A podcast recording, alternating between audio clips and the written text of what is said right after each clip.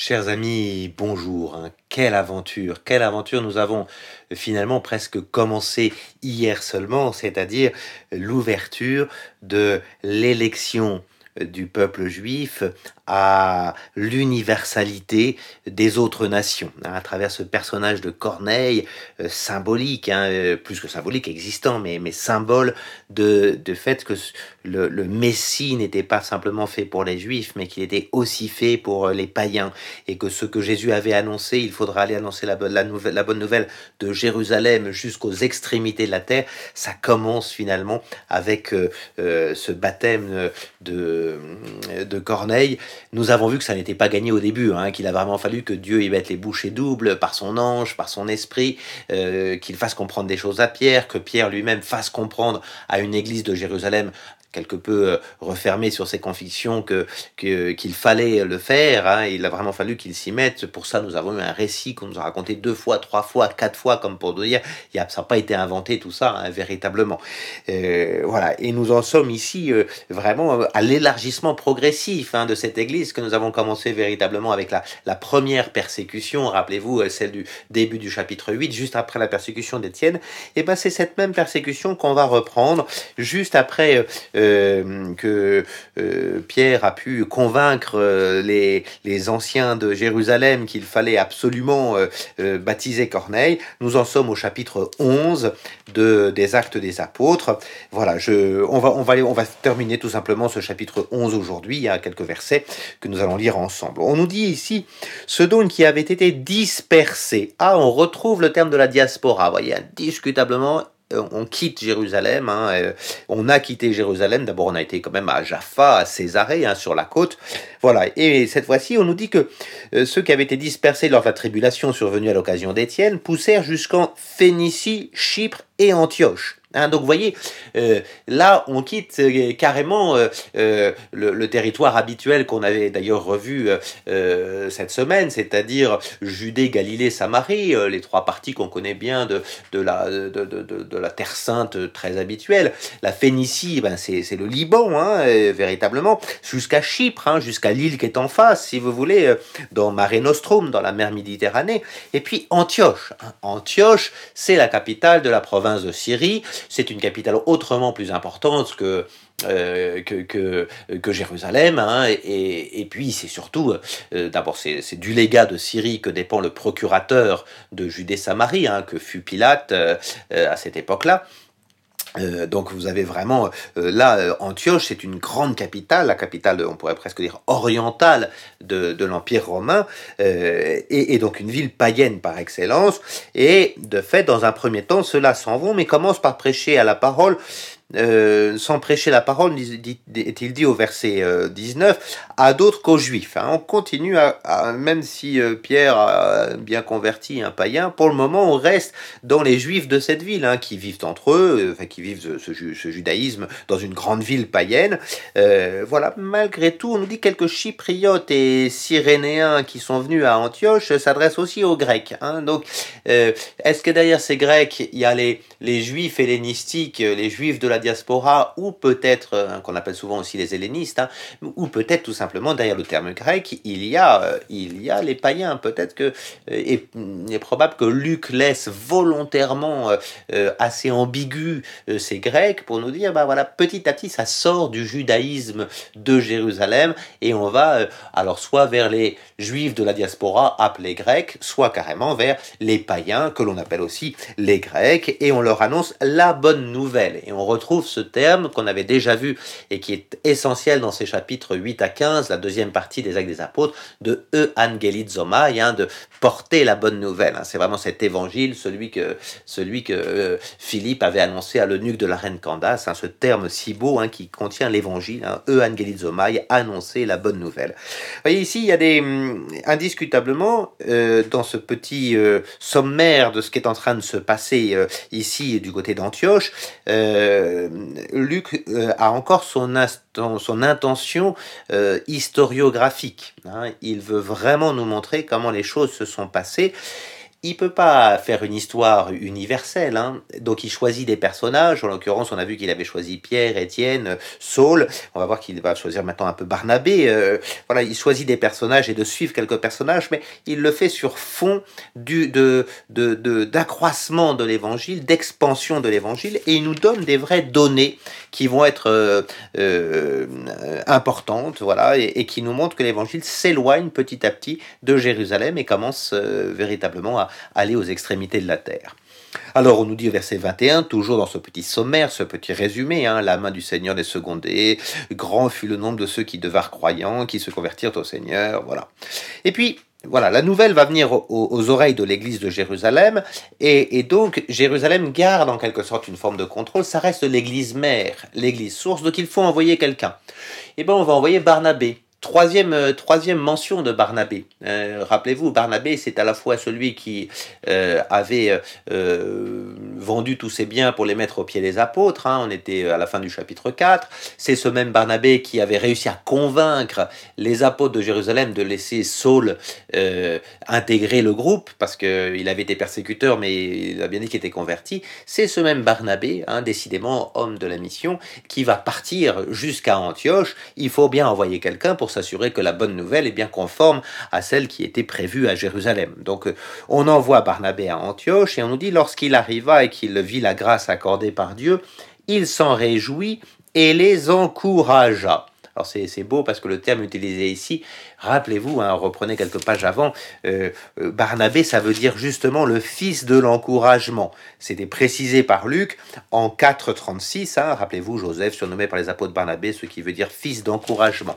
Indiscutablement, Barnabé devait avoir un vrai charisme d'encouragement des frères, hein, un vrai charisme qui, lui permettait de, saisir les foules et de les emmener. Et de fait, euh, on nous dit que tous étaient encouragés à devenir venir d'un cœur ferme, parce que Barnabé était un homme de bien, rempli de l'Esprit Saint et de foi, et une foule considérable s'ajoignit ainsi au Seigneur. Donc vous avez vraiment euh, voilà cette idée que euh, le, le, ministère là de, de, Barnabé va, va euh, faire grandir cette communauté hein, qui est la communauté d'Antioche. Hein, et quand on sait ce qu'est la ville d'Antioche, ça, n'est pas rien, une foule considérable. Vous voyez, on peut dire que c'est euh, la première grande ville Antioche hein, qui va être touchée aussi fortement par l'expansion de l'Évangile.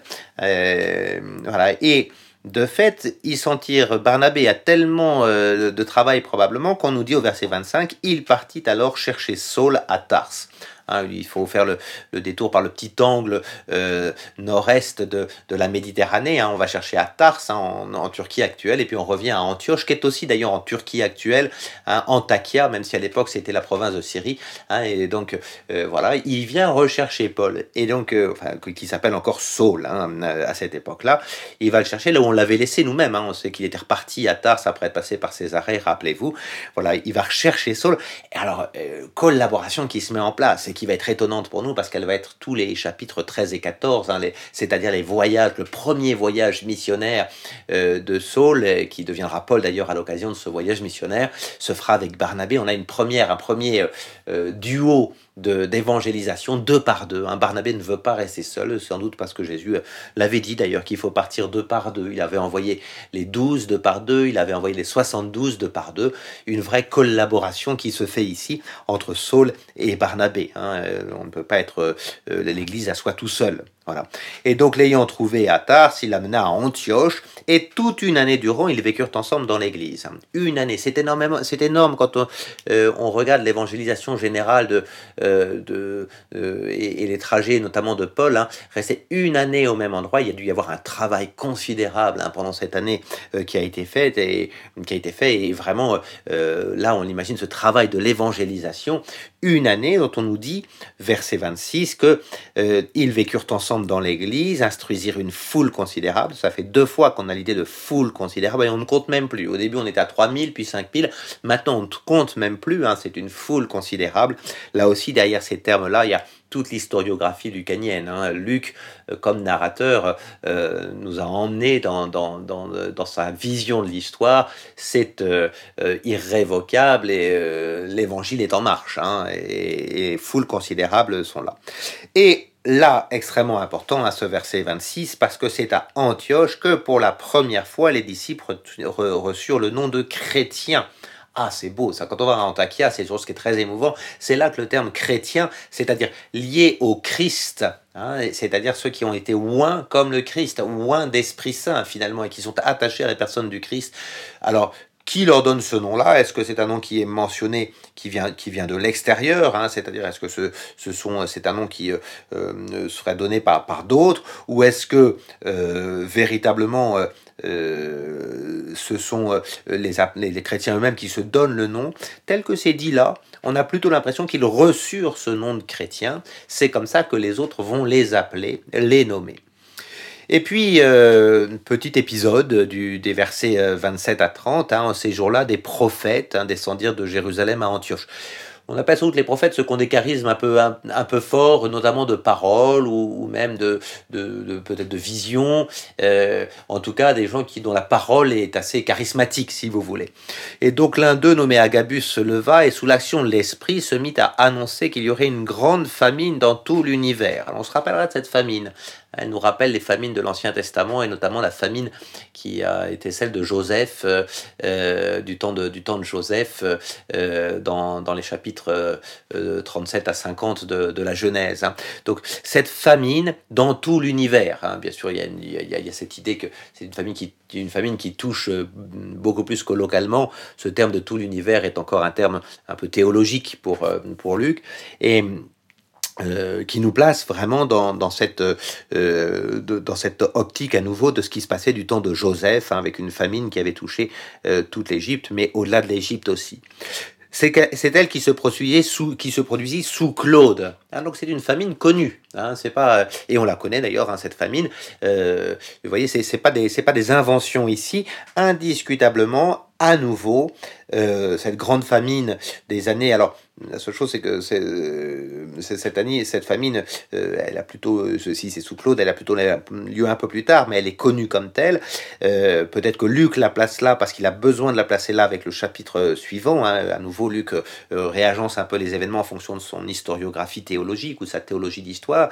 Voilà. En tout cas, ce qui est clair, c'est qu'il a l'intention de nous donner des éléments historiques, hein, voyez, et de placer ça sous, à nouveau, l'Empire romain. On était passé sous Césarée, on avait un Corneille, maintenant on a Claude, l'empereur lui-même, euh, maître de tout l'univers hein, dans le monde antique, hein, c'est ce qu'on estime, euh, voilà. Et donc, euh, vous voyez, des éléments d'historiographie qui nous sont donnés ici, même si Luc euh, déplace un peu les événements. Il a besoin de cette famine, nous verrons pourquoi, en quelque sorte de la placer ici, hein, c'est ça que ça veut dire, euh, parce que elle, elle, nous place déjà dans l'idée de, euh, de l'exode, nous verrons ça demain. Voilà. Et puis alors du coup, les disciples décidèrent d'envoyer chacun, selon ses moyens, des secours aux frères de Judée, ce qu'ils firent en les envoyant aux anciens par l'entremise de Barnabé et de Saul. Hein, alors là, euh, c'est quelque chose qui restera constant jusqu'à la fin des actes. On, on aide l'Église mère. Hein, particulièrement, c'est celle qui a le plus de besoins, donc euh, on aide Jérusalem, et c'est là qu'est décidé l'envoi de, de Saul et Barnabé qui retournent à Jérusalem. Euh, voilà, on va les laisser à Jérusalem, mais ça veut bien dire qu'ils sont considérés comme les représentants de la communauté d'Antioche qui vient porter de l'aide, en l'occurrence des subsides, hein, de l'argent, après la, la, la, la, quête qui a été faite en quelque sorte, qui vient porter cette aide jusqu'à l'église de Jérusalem, qui reste l'église mère. Hein. Plus on part loin, plus on reviendra à Jérusalem. Jérusalem reste l'église source et, et, jamais elle ne sera en dehors de, euh, de en quelque sorte, de, de, la vision des actes des apôtres. Hein. Alors on, s'y éloigne et, et, on y revient. Hein. Barnabé avait été envoyé de Jérusalem à Antioche et là il revient d'Antioche à Jérusalem et ses vont être constants, mais de plus en plus longs euh, euh, en, termes de distance. Voilà, hein, et vous voyez tout, tout, ce que, tout ce que nous avons là, nous avons quand même vu aujourd'hui que l'Église a pour la première fois, que les chrétiens ont pour la première fois reçu ce nom de chrétien ici à Antioche. Nous sommes dans une grande ville, Saul et Barnabé sont euh, maintenant inséparables, on verra qu'ils se sépareront quand même hein, au début du chapitre 16, mais voilà, tout ça se met en place et la grande mission commence à pouvoir se faire il faut toujours ancrer néanmoins ce qui se passe chez les païens, Antioche, à ce qui se passe chez les Juifs. Jérusalem, on est toujours dans cette, dans cette partie intermédiaire qui ancre euh, euh, l'annonce universelle à l'élection d'Israël. Voilà. Euh, demain, nous aurons aussi un texte assez long, donc tout le chapitre 12 que nous lirons demain. Je ne peux que vous inviter à le lire un peu avant d'ouvrir le podcast, parce que nous aurons un magnifique texte qui est celui de la libération de Pierre.